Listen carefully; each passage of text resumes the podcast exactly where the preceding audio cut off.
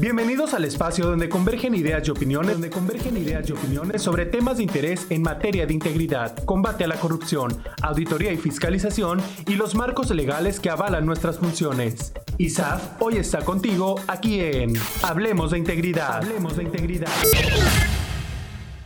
Bueno, primero quiero agradecer a las eh, autoridades eh, del Instituto Superior de Auditoría y Fiscalización del Estado de Sonora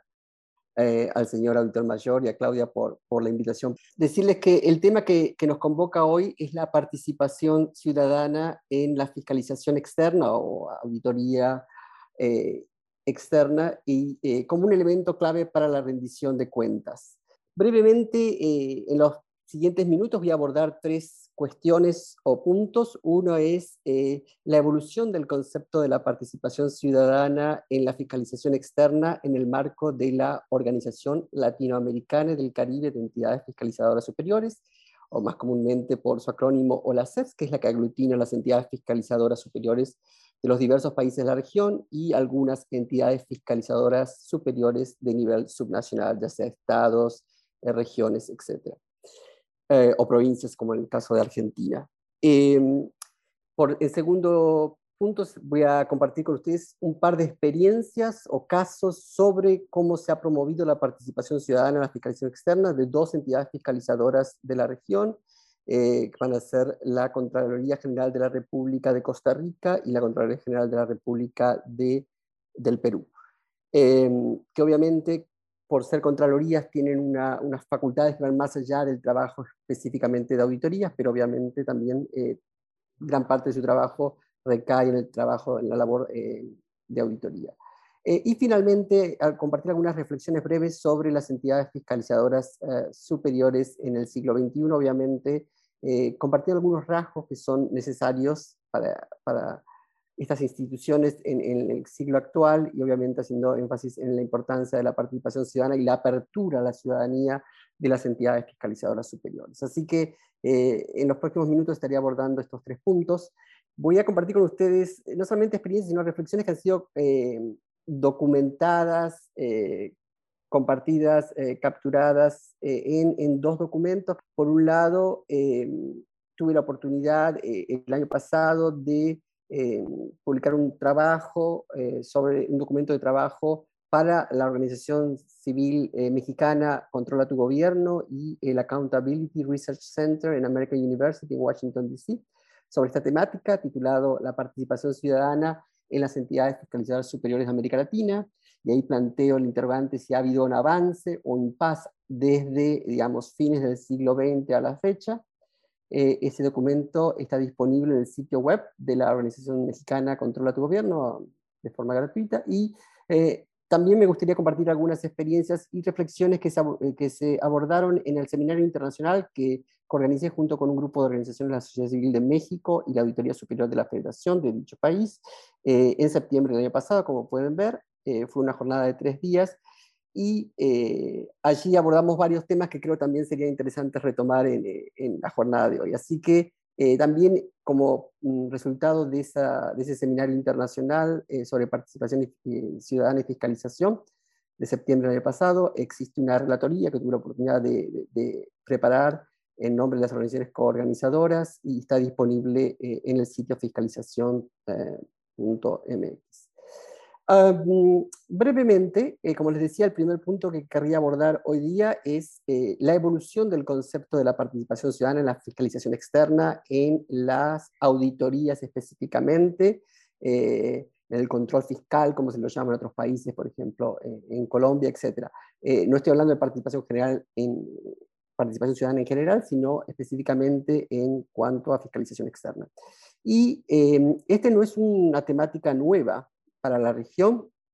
ya que ha venido siendo abordada por la OLACEFS eh, a través de un conjunto, una serie de declaraciones adoptadas por su Asamblea General. Eh, precisamente, eh, más específicamente, existen cuatro declaraciones de la Asamblea General de la OLACEFS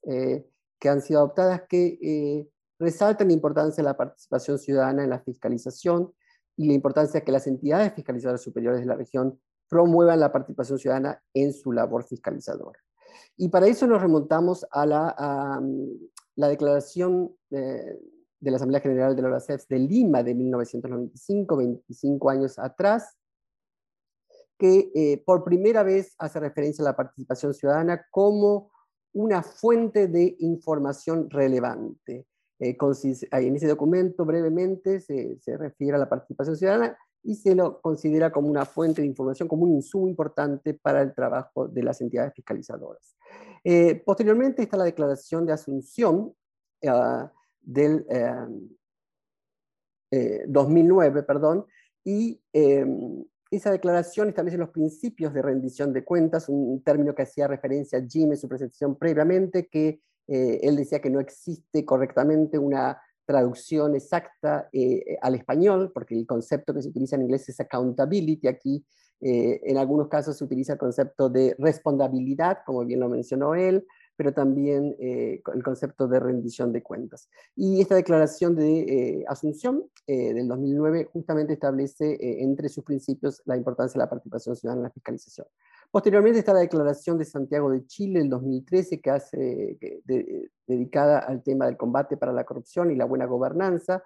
que enfatiza la importancia de la participación ciudadana en la fiscalización a lo largo del ciclo de fiscalización o auditoría. Y por ciclo de fiscalización y auditoría, básicamente, a, grandes rasgos se identifican cuatro fases o etapas. La planificación de una auditoría específica, la ejecución de dicha auditoría, la difusión del informe o producto de fiscalización o auditoría realizado y posteriormente el seguimiento a sus hallazgos y recomendaciones una vez que el informe ha sido difundido. Eh, y posteriormente, como digamos, eh, la cuarta declaración que aborda ya en mucho más eh, profundidad el tema de la participación ciudadana es la declaración de Punta Cana del 2016, que se refiere eh, a la, al rol de las entidades fiscalizadoras en, torno al monitoreo de los objetivos de desarrollo sostenible o la Agenda uh, Desarrollo Sostenible 2030 y establece un modelo de madurez de la participación ciudadana eh, dicha declaración, o modelo de madurez, perdón, de participación incluido en dicha declaración, em, propone cuatro niveles. Eh, un nivel básico de participación ciudadana, un nivel bajo de participación ciudadana, un nivel intermedio y un nivel alto. El nivel básico eh, está asociado con la promoción del derecho de acceso a información, el derecho de petición en algunos países y la presentación de denuncias ciudadanas ante entidades fiscalizadoras superiores. Siempre estamos hablando, evidentemente, como les dije antes, en el marco de fiscalización auditorías.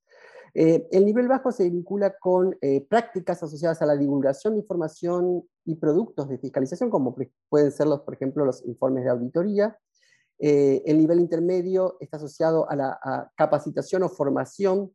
y también al uso de herramientas o promoción de prácticas a lo largo del ciclo de auditoría, que les mencioné previamente las fases, y finalmente, el nivel eh, avanzado o alto, que es el eh, que promueve la alianza entre las entidades fiscalizadoras y la ciudadanía mediante el aporte de la ciudadanía en la toma de decisiones, pero reconociendo la independencia de las entidades fiscalizadoras superiores, que es un tema siempre que nos recuerdan los colegas de entidades fiscalizadoras superiores. Em, y si bien este es eh, el modelo de madurez eh, sobre participación ciudadana presentado mm, planteado propuesto por eh, la ah, declaración de la Asamblea General de la OASF de Punta Cana, es, una herramienta ah, muy interesante, es importante también reconocer que existen algunas necesidades de revisión o ajustes, porque, perdón, como vieron, el, el modelo básico, en realidad, el nivel básico de dicho modelo, está, al igual que el nivel bajo, está asociado a prácticas más de transparencia que de participación ciudadana. Eh, el derecho al acceso a la información eh, no es, es, y ustedes allí en México lo conocen muy bien, porque tienen una, una legislación a nivel general eh, de avanzada en la región, está vinculado con el tema de la transparencia, con el concepto de transparencia, y lo mismo el tema, los, las prácticas o mecanismos eh, asociados al nivel bajo, porque la divulgación de información, lo que ustedes llaman eh, información activa en México o de manera oficiosa, que se divulga información sin la necesidad de que exista una solicitud de información, eh, es, una práctica asociada al concepto de transparencia, acceso a información, no necesariamente de participación ciudadana. Así que aquí hay una confusión, una opinión personal, creo que se confunde el concepto de transparencia con el concepto de participación ciudadana. Si bien se requiere, es un, un prerequisito el acceso a la información, la transparencia para una participación informada, el acceso a la información la divulgación de información no, no, en sí misma no constituye una práctica de participación ciudadana. En segundo lugar, eh, mencionar que eh, el nivel intermedio eh, también comprende diversos elementos. Por un lado habla de formación o capacitación y por otro lado habla de uso de herramientas o la promoción de prácticas de participación en el ciclo de auditoría. Y aquí resaltar que por un lado, cuando hablamos del ciclo de auditoría, si bien les mencioné que había cuatro fases, eh, la tercera fase, que es la difusión de los informes de auditoría o productos de fiscalización, porque hay otros productos también que, se, digamos, que, generan las entidades fiscalizadoras, en realidad esa ah, participación es muy limitada, porque el rol de la ciudadanía es un rol pasivo, básicamente, donde lo que se hace es se difunde un informe, que puede ser a través de un taller o un evento presencial, pero en realidad lo que hace es presentarse la, información y no necesariamente hay una participación activa de la ciudadanía en ello. Em, y por otro lado, es decir que em, la formación y capacitación no necesariamente conduce a la participación ciudadana. Ha habido muchas experiencias de mm, formación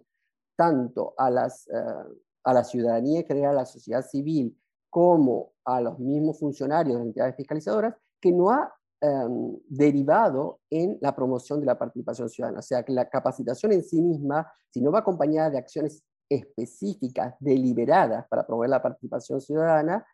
no necesariamente genera participación ciudadana. Y aquí les voy a después mencionar el ejemplo de la Contraloría General de la República de Perú con los monitores ciudadanos, porque allí promueven una etapa de capacitación, pero luego se aseguran de que esos participantes, esos monitores ciudadanos, apliquen los conocimientos en un ejercicio de fiscalización o monitoreo concreto. O sea, que es contrario a lo que estaba diciendo aquí. Y eh, mencionar, eh, digamos que entonces este modelo es un modelo eh, interesante, el modelo propuesto por, por la CEFS en su declaración de la Asamblea General del 2016 en Punta Cana, pero que requiere ciertos ajustes o, digamos, revisiones a la fecha. Más allá de las declaraciones de la Asamblea General de, la OLACEF, eh, la OLACEF se ha, nutrido del trabajo que ha venido realizando una de sus comisiones, justamente la Comisión de Participación Ciudadana, que fue establecida en el 2009 y actualmente está siendo coordinada por la Contraloría General de la República del Perú, al igual que la presidencia de la OLACEF, que también la tiene la Contraloría General de la República eh, del Perú. Eh, y esta Comisión de Participación Ciudadana, que fue establecida en el 2009, eh, al mismo tiempo que la, la, declaración de asunción, como les mencioné previamente, de los principios de rendición de cuentas, eh, ha llevado a cabo un, trabajo muy interesante, por ejemplo, el mapeo de prácticas de participación ciudadana, aunque un poco desactualizado, porque ese trabajo fue realizado en el 2012, cuando se iniciaba con la labor casi, ya estamos en el 2020, eh, y, eh, por ejemplo, también la implementación de proyectos piloto en entidades fiscalizadoras de la región, como por ejemplo la Contraloría General de la República de Costa Rica, la Contraloría General de la República de Paraguay, o lo mismo en el caso de Bolivia más recientemente. El desarrollo de indicadores de impacto sobre participación ciudadana en entidades fiscalizadoras, que muy pocas de las entidades fiscalizadoras realmente lo están utilizando, pero ha habido un trabajo muy interesante de identificar, de formular eh, indicadores de impacto para medir el trabajo, la labor generada a partir de la participación ciudadana en eh, la fiscalización. Y finalmente, como les mencioné, la capacitación sobre participación ciudadana en fiscalización a funcionarios de entidades fiscalizadoras superiores. Y en, ese, en este último punto yo he estado coordinando junto con otros colegas de la Asociación Civil por la Igualdad y la Justicia de Argentina eh, un curso de capacitación a funcionarios de entidades fiscalizadoras superiores a pedido de la OLACEPS eh, por los últimos tres años. Además del trabajo que ha venido haciendo la OLACEF, obviamente esto ha generado un trabajo en diversas entidades fiscalizadoras superiores de la región, y eso se ha plasmado, por ejemplo, en eh, incorporar la participación ciudadana como uno de los objetivos en, las, en los planes estratégicos institucionales de las entidades fiscalizadoras superiores, también en el desarrollo de eh, páginas web o secciones online en los sitios web de las entidades fiscalizadoras superiores. En menor medida ha habido, por ejemplo, eh, la participación de las entidades fiscalizadoras superiores en un espacio internacional que se denomina Alianza para el Gobierno Abierto, um, Open Government Partnership por su sigla en inglés, eh, de la cual México fue país fundador en el 2011 a nivel nacional, pero entiendo que también se está promoviendo este espacio a nivel de los estados mexicanos a través de una iniciativa coordinada desde el Instituto Nacional de Acceso a Información Pública, Transparencia y Protección de Datos Personales, el INAI, allí en México. Em, y en aún menor medida, porque ahí hay un par de, prácticas interesantes sobre, digamos, el tema de eh, la Alianza para el Gobierno Abierto, por ejemplo, eh, el caso de la Auditoría General de la Nación de Argentina, que ya tiene dos compromisos en dos planes nacionales eh, de la Alianza para el Gobierno Abierto, sobre cómo proveer la participación ciudadana en la fiscalización. Eh, voy a hacer referencia posteriormente cuando ya eh, presente el caso del Perú, porque está vinculado justamente con el compromiso de la Contraloría General de la República del Perú en el, Plan Nacional de la Alianza para el Gobierno Abierto que está vigente en el Perú actualmente, que tiene un compromiso sobre justamente la, la veeduría, la vigilancia ciudadana en obras públicas.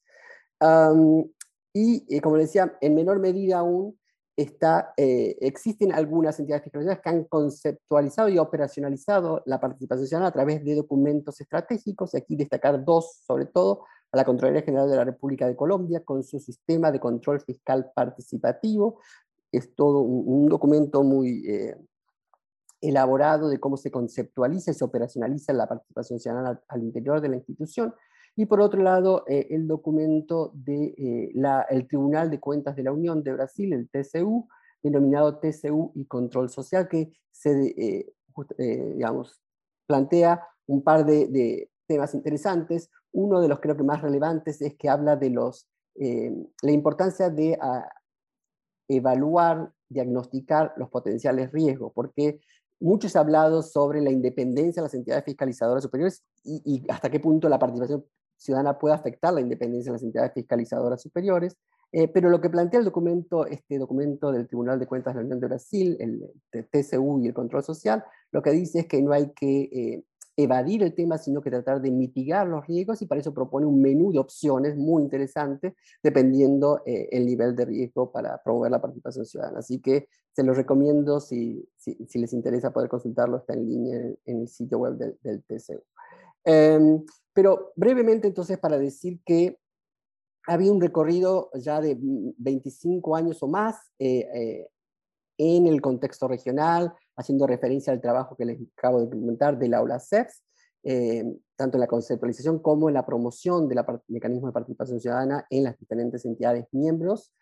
de dicha organización regional y a su vez las propias entidades fiscalizadoras que han adoptado sus propias prácticas. entonces, Hoy día ya no se habla más de, eh, o creo que, el debate ya no se centra más en eh, si es importante o no, cuáles son los beneficios de la participación ciudadana, sino realmente eh, hasta qué punto se ha venido promoviendo la participación ciudadana desde el 1995, cuando la primera declaración de, de, la OLACEP hace referencia a este concepto de participación ciudadana en su declaración de Lima. entonces, hasta qué punto las entidades fiscalizadoras superiores han venido promoviendo la participación ciudadana y cómo se ha eh, implementado dicha participación o se ha promovido dicha participación ciudadana, poniendo énfasis sobre todo en los resultados, porque una de las conclusiones del informe que les eh, comenté previamente es que ha habido mucho,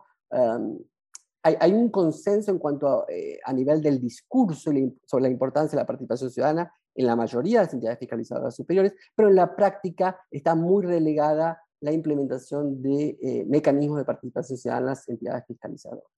Entonces, quería cerrar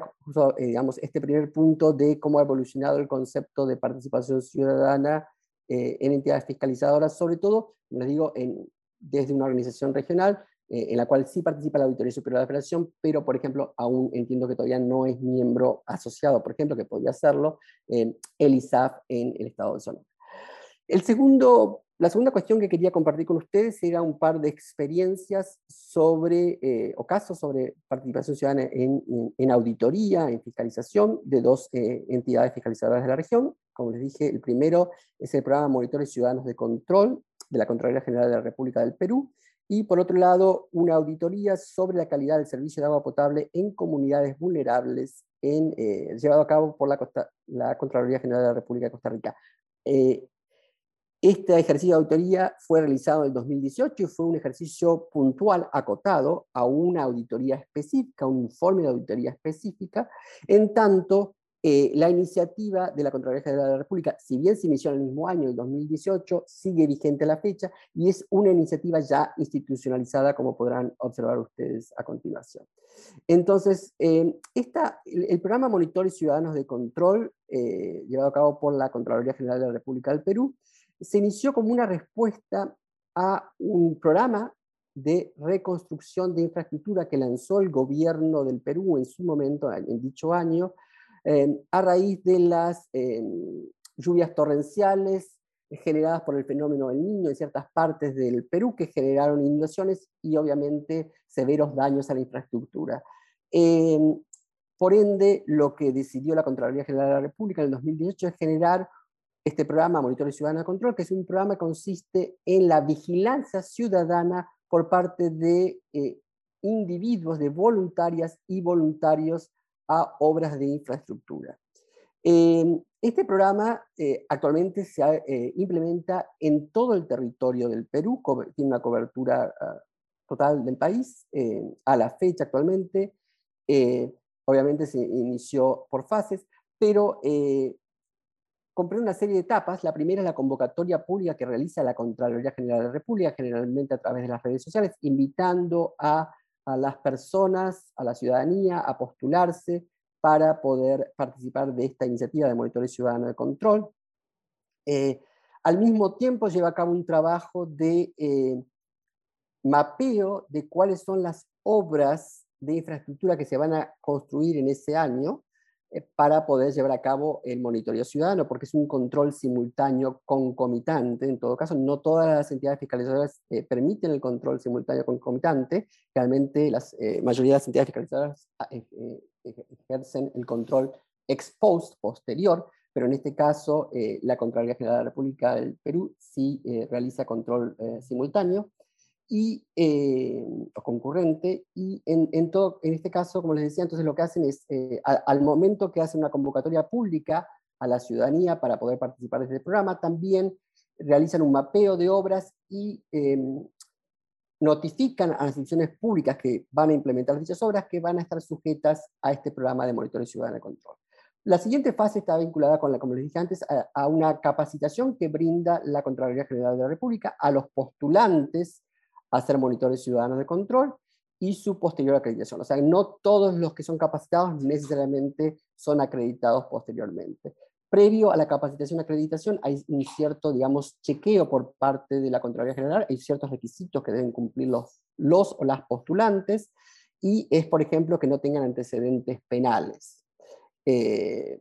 entonces, ese digamos, hay una serie de, requisitos que eh, establece el programa o esta iniciativa para los candidatos o los postulantes a, fungir como monitores ciudadanos de control.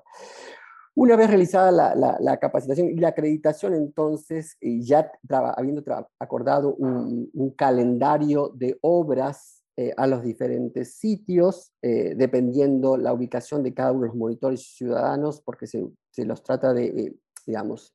generalmente en la mayoría de los casos es en obras en la zona, en las mismas localidades donde están ubicados. Entonces lo que se hace es, se los, eh, generalmente son de a pares, son dos monitores eh, o monitoras que van conjuntamente a visitar una obra. Puede ser en tres momentos de la obra, pueden ser en dos momentos o en uno. Realmente es al principio, eh, una vez cuando la obra ya está en ejecución y al final, al momento de entrega de la obra. Y lo que hacen es, en los monitores, como pueden ver acá, es registran cierta información a través de eh, él, eh, digamos, la,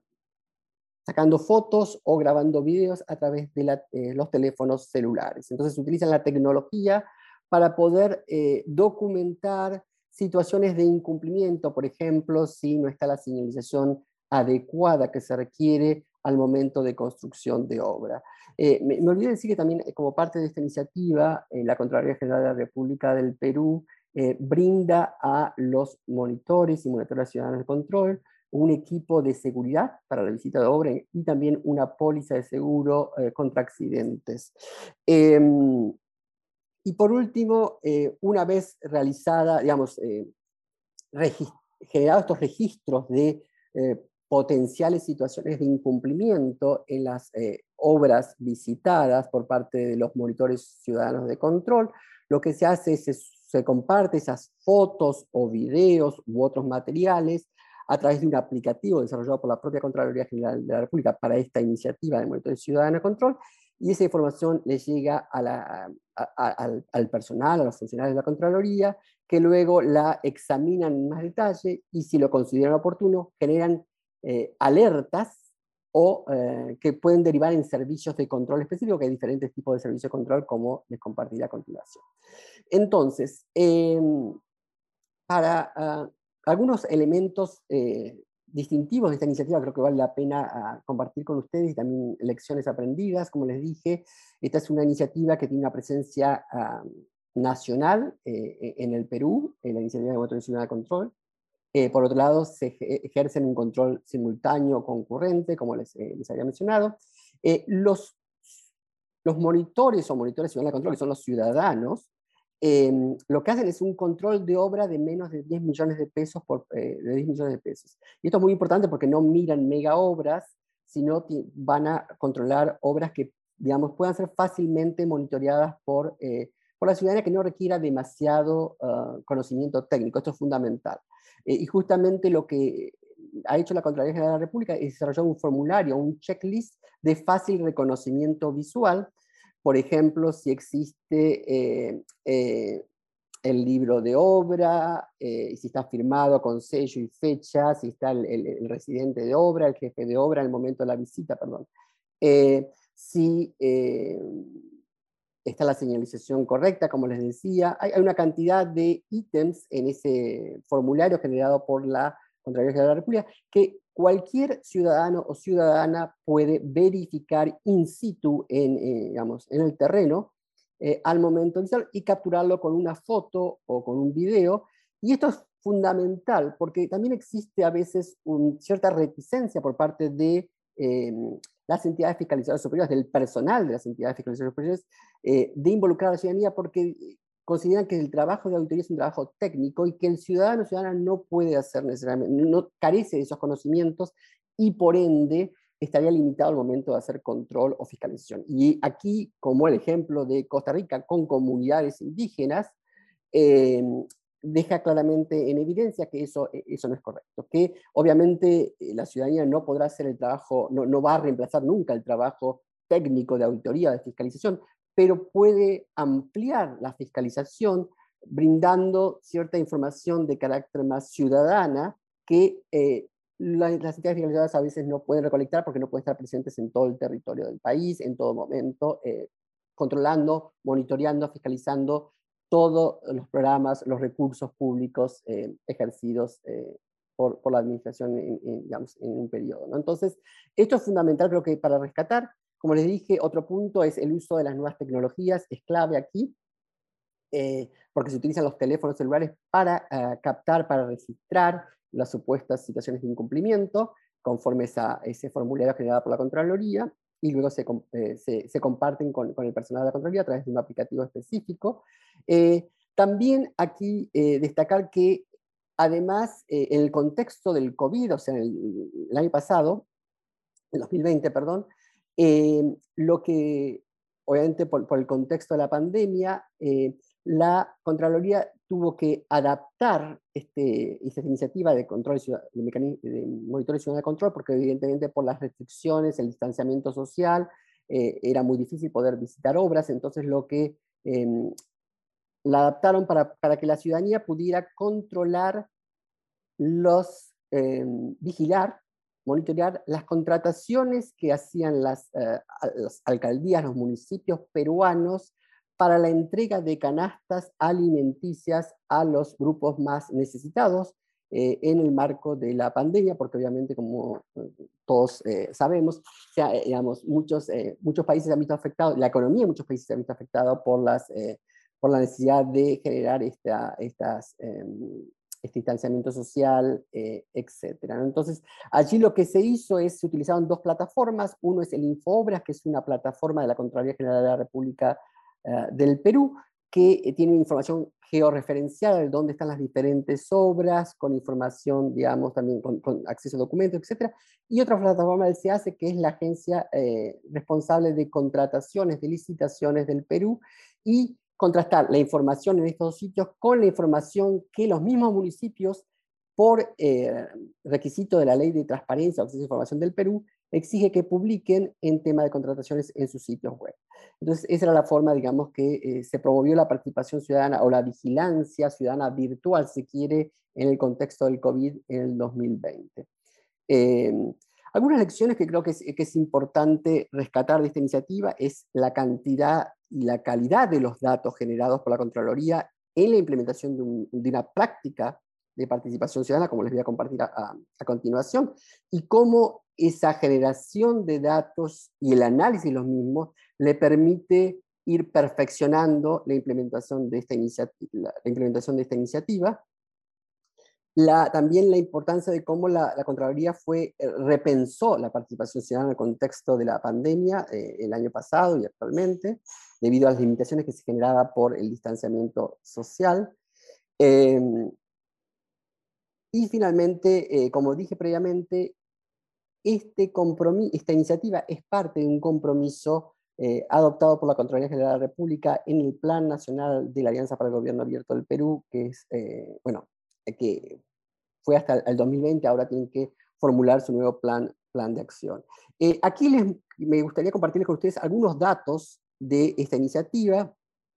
La implementación del programa se ha hecho en las 24 regiones del Perú a la fecha, del 2020, como les decía, iniciaron con 15 regiones. Por otro lado, había un número eh, creciente de, participantes. Eh, en el 2018 había 700, hubo 799 monitores de control acreditados, en el 2019 2.187 y al, en el 2020 se incrementó a más de 10.000 porque se hizo mucha capacitación y, como les decía, vigilancia ciudadana virtual. Entonces, eso facilitó eh, se incrementaban notoriamente eh, el número de monitores ciudadanos de control. Por otro lado, está el número de obras visitadas, de 228 se pasó a 1.275 en el 2019. Eh, allí sí se vio afectado un poco este número en el 2020 por, por, por el problema de la pandemia. Y luego, obviamente, para que ustedes vean que si bien hay obras, el número de obras es inferior al número de visitas, porque como les decía, se puede visitar la obra dos o tres veces, una, dos o tres veces, digamos. Eh, así que hay más, eh, el número de visitas es mayor al número de obras. En ambos casos, eh, el número de reportes de situaciones de incumplimiento generados por, las, por los monitores de ciudadano control pasó de 140 a 1714 en 2019, y luego las penalidades aplicadas por la, ya por la Contraloría General de la República del Perú en el 2018 y en el 2020. 19, esto está en soles, en la moneda ah, peruana. Algunos datos sobre el perfil de quiénes son los monitores o monitores de control y el tipo de obras eh, monitoreadas, vigiladas. Esto es importante porque eh, en tanto en cuanto a la edad como a la profesión, no todos son profesionales, más del 50% no son profesionales. Em, hay un, una participación activa de jóvenes, como se podrá observar en cuanto al perfil de la edad de los participantes. Hay mayor participación de hombres que de mujeres a la fecha, 54% hombres, 46% eh, mujeres, de acuerdo a los datos perdón, que me compartieron desde la Contraloría en el 2020, estos datos, como les digo, no están actualizados a la fecha. Eh, y en cuanto al tipo de obras también que han venido eh, vigilando, por ejemplo, en primer lugar están las calles, veredas, con el 34%, eh, luego eh, agua y saneamiento con el 17%, eh, posteriormente hay otros que incluyen varios, pero si no después vendría centros educativos, etc. ¿no? Y este es el cuanto finalmente al presupuesto acumulado monitoreado por parte de, la, ah, de, los monitores ciudadanos de control. Em, para finalizar con esta experiencia, que es una experiencia muy interesante, pero que está muy institucionalizada en la Contraloría, con un, grupo de personas eh, importantes, digamos, eh, eh, donde se involucra a diferentes sugerencias del área de participación ciudadana y otras áreas también, es que si bien en algunos casos, cuando los monitores ciudadanos de control reportan situaciones de incumplimiento, no necesariamente eso conduce a una sanción. Pero lo que nos dice, lo, que me comentó en su momento la Contraloría General de la República del Perú es que lo importante aquí no es necesariamente la sanción, sino es que el servidor público, en este caso los contratistas de obra pública, se sientan vigilados por la ciudadanía para prevenir potenciales irregularidades. Así que eh, me gustaría cerrar esta experiencia muy rica y que he tratado de sintetizar lo más posible para pasar a la siguiente experiencia que es la, eh, el ejercicio de auditoría sobre prestación de servicio público de agua potable en comunidades vulnerables en Costa Rica, que le dije que es una auditoría que realizó la Contraloría General de la República de dicho país en el 2018 y que involucró, la cuando hablamos de participación ciudadana, aquí fueron la participación, involucró la participación de comunidades indígenas de eh, dicho país. Eh, tiene una serie de elementos eh, interesantes que me gustaría compartir con ustedes, así como lecciones aprendidas. primero que esta es una auditoría que se realizó en el marco de los esfuerzos de la Contraloría General de la República de Costa Rica para monitorear la implementación de los Objetivos de Desarrollo Sostenible o la Agenda de Desarrollo Sostenible 2030, que la mayoría de las entidades fiscalizadoras superiores eh, a nivel global, no solamente de América Latina, se han comprometido. ¿no? Eh, si van al sitio web de la INTOSAIL, la Organización Internacional de Entidades Fiscalizadoras, al igual que la OLACEP, van a ver que hay compromiso de las entidades en monitorear esto, eh, digamos, la Agenda 2030 de Desarrollo Sostenible. Y en este caso, lo que, digamos, esto fue importante en la forma en que la Contraloría General de la República de Costa Rica decidió llevar a cabo este ejercicio de auditoría específico.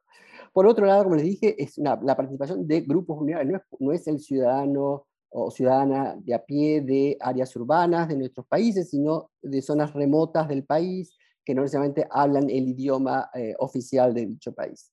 Em, por otro lado, em, mencionar que em, la participación ciudadana se dio en tres momentos, se quiere, del ejercicio. No fue algo que se realizó solamente en una sola vez, sino que se hizo en tres momentos de ese ejercicio de auditoría.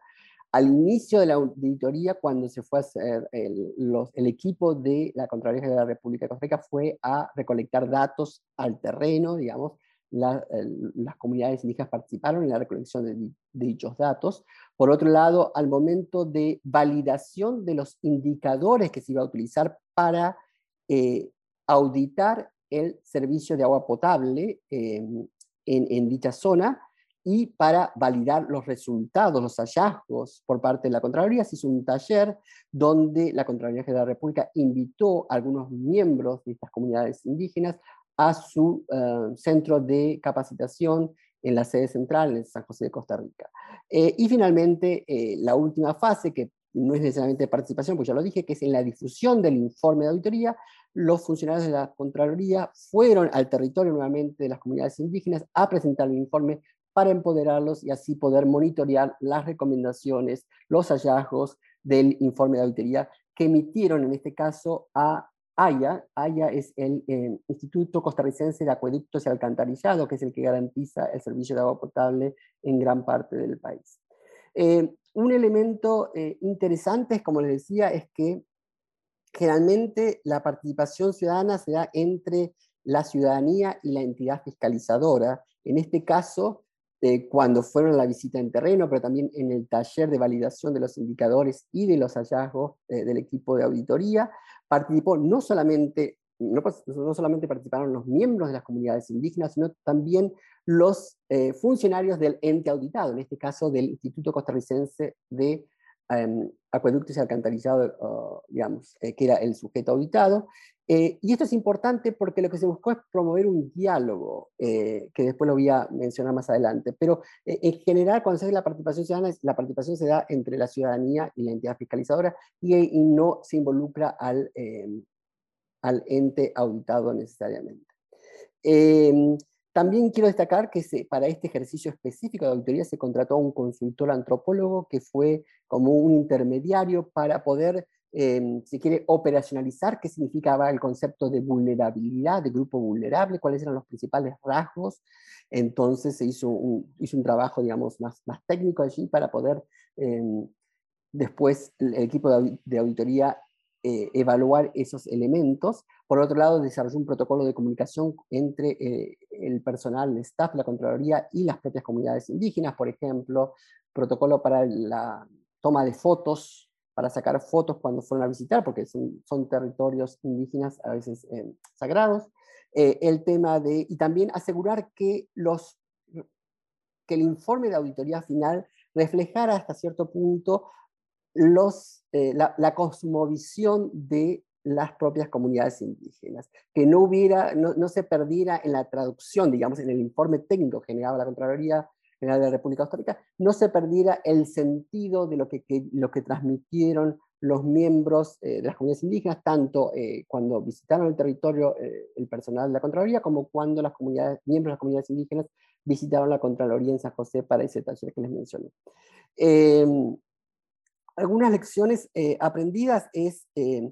la importancia de experimentar más allá del marco normativo o reglamento interno para participación ciudadana en las entidades fiscalizadoras superiores. Creo que muchas entidades fiscalizadoras a veces eh, se esconden, si no sé si es la palabra exacta, pero sí se atajan de no promover mayor participación ciudadana porque no existe la normativa, el marco regulatorio, el reglamento interno de la entidad fiscalía superior que permita la participación ciudadana. Bueno, en el caso de la Contraloría General de la República de Costa Rica no existe una, normativa interna en la Contraloría para promover la participación ciudadana y tampoco existe una ley de participación ciudadana a nivel nacional en Costa Rica. Entonces, eso no fue excusa para poder experimentar eh, para promover la participación ciudadana. De, de, hecho, creo que un elemento clave acá fue la voluntad de experimentar por parte de las máximas autoridades eh, de la entidad fiscalizadora y creo que ese es un, elemento clave en todas las, las, buenas prácticas que se pueden identificar en diversos países, como por ejemplo Perú, Argentina, Chile, Costa Rica, es Colombia, es que el contralor o auditor general, la cabeza de la institución o auditora, puede ser mujer también, digamos, eh, son los que impulsan esta agenda y eso es clave si no hay un impulso desde arriba, es muy difícil, que, por más que exista voluntad del personal, de la entidad, eh, de poder avanzar con esta agenda. También ser flexibles y adecuar los procedimientos de la institución, de la entidad fiscalizadora, para que estos no constituyan una barrera para la participación ciudadana. ¿Qué quiero decir acá? En el caso de esta auditoría específica, cuando se los invitó a participar al taller en, la, en el centro de capacitación que tiene la Contraloría General de la República en, en San José, en la ciudad capital,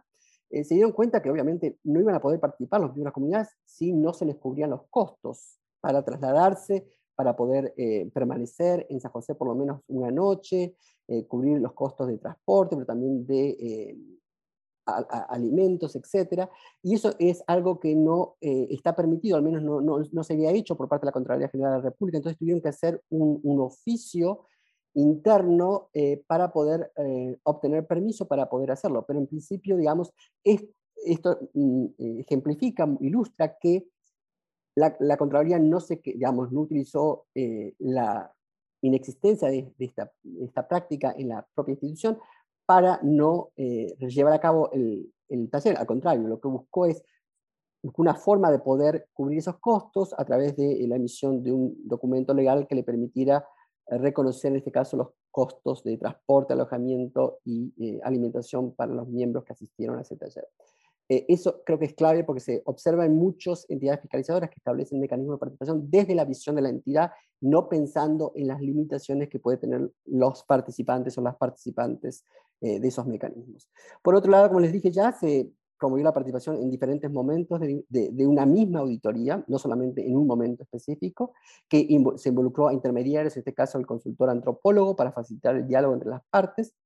Y por último, creo que es un punto importante, es la, que la devolución de los resultados de la entidad fiscalizadora de la Contraloría General al, Instituto Costarricense de Acueductos y Alcantarillado, que era el sujeto auditado, fue menos cuestionada porque eh, en este momento debido a la presencia de las comunidades indígenas, que eran los usuarios, porque los usuarios salieron a respaldar los hallazgos de la propia Contraloría. Generalmente lo que nos dice, no, no, no, me comentaba el equipo que llevó a cabo la, eh, la auditoría, este ejercicio de auditoría la Contraloría de Costa Rica, es que, bueno, generalmente cuando se presentan los, hallazgos preliminares por parte del equipo auditor, se genera cierta discusión, negociación, resistencia por parte del ente auditado en cuanto a los hallazgos, pero en este caso le fue más difícil, digamos, em, rechazar, cuestionar esos hallazgos porque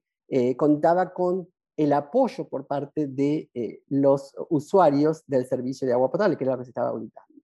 Em, algunos comentarios generales que también me gustaría resaltar aquí es este ejemplo de la Contraloría General de la República de Costa demuestra que no importa el tamaño o los recursos que tiene la entidad fiscalizadora superior para promover participación ciudadana, sino, como les decía antes, la voluntad de las máximas autoridades y de los funcionarios de la entidad fiscalizadora. Y que, porque aquí no existía una práctica de participación ciudadana el interior de la institución, pero sí existía la voluntad de experimentar aprovechando el contexto de este compromiso que tiene la, entidad, la Contraloría General de la República de, Costa Rica de monitorear los ODS, que además las tienen todas las entidades fiscalizadas de la Comunidad. Entonces, aprovecharon esa oportunidad para eh, eh, implementar este proyecto piloto, si se quiere. Eh, por otro lado,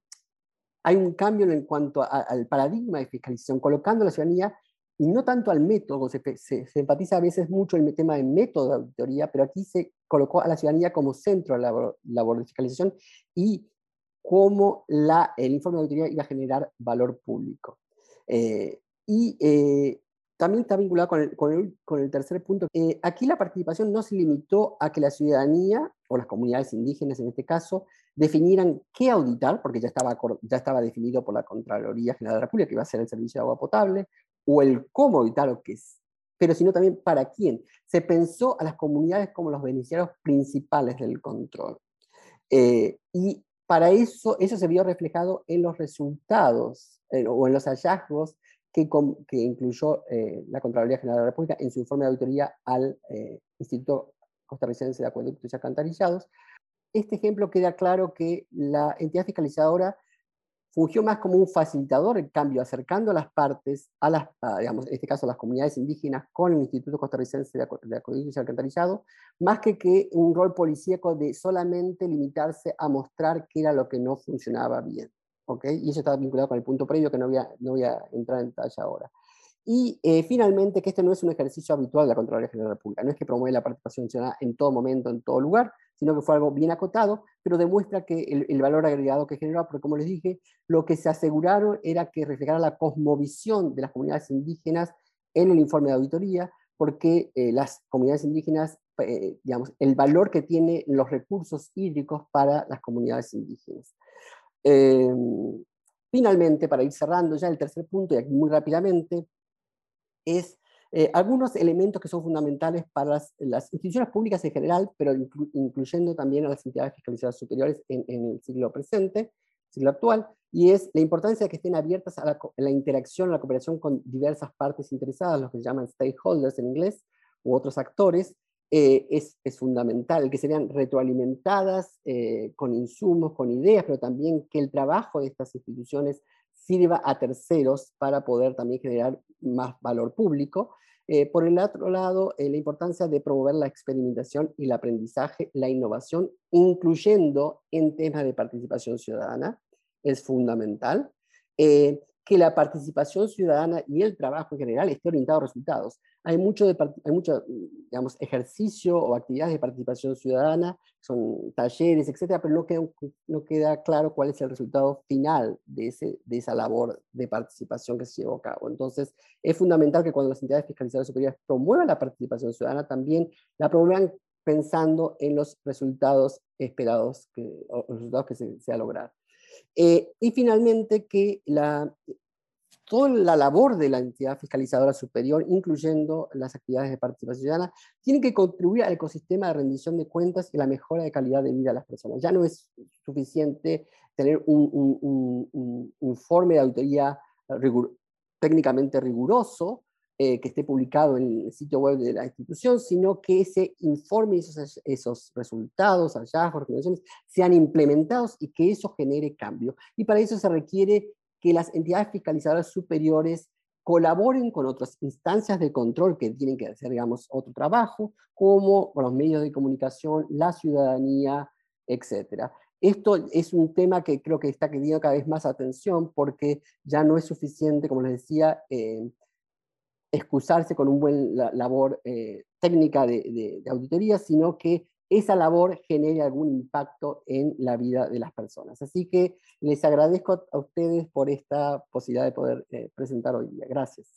Recuerda visitar nuestra página web www.isaf.gov.mx, donde podrás encontrar nuestra revista Comparemos y toda la información sobre las actividades que realizamos en el instituto. Hablemos de Integridad, un espacio creado por el Instituto Superior de Auditoría y Fiscalización.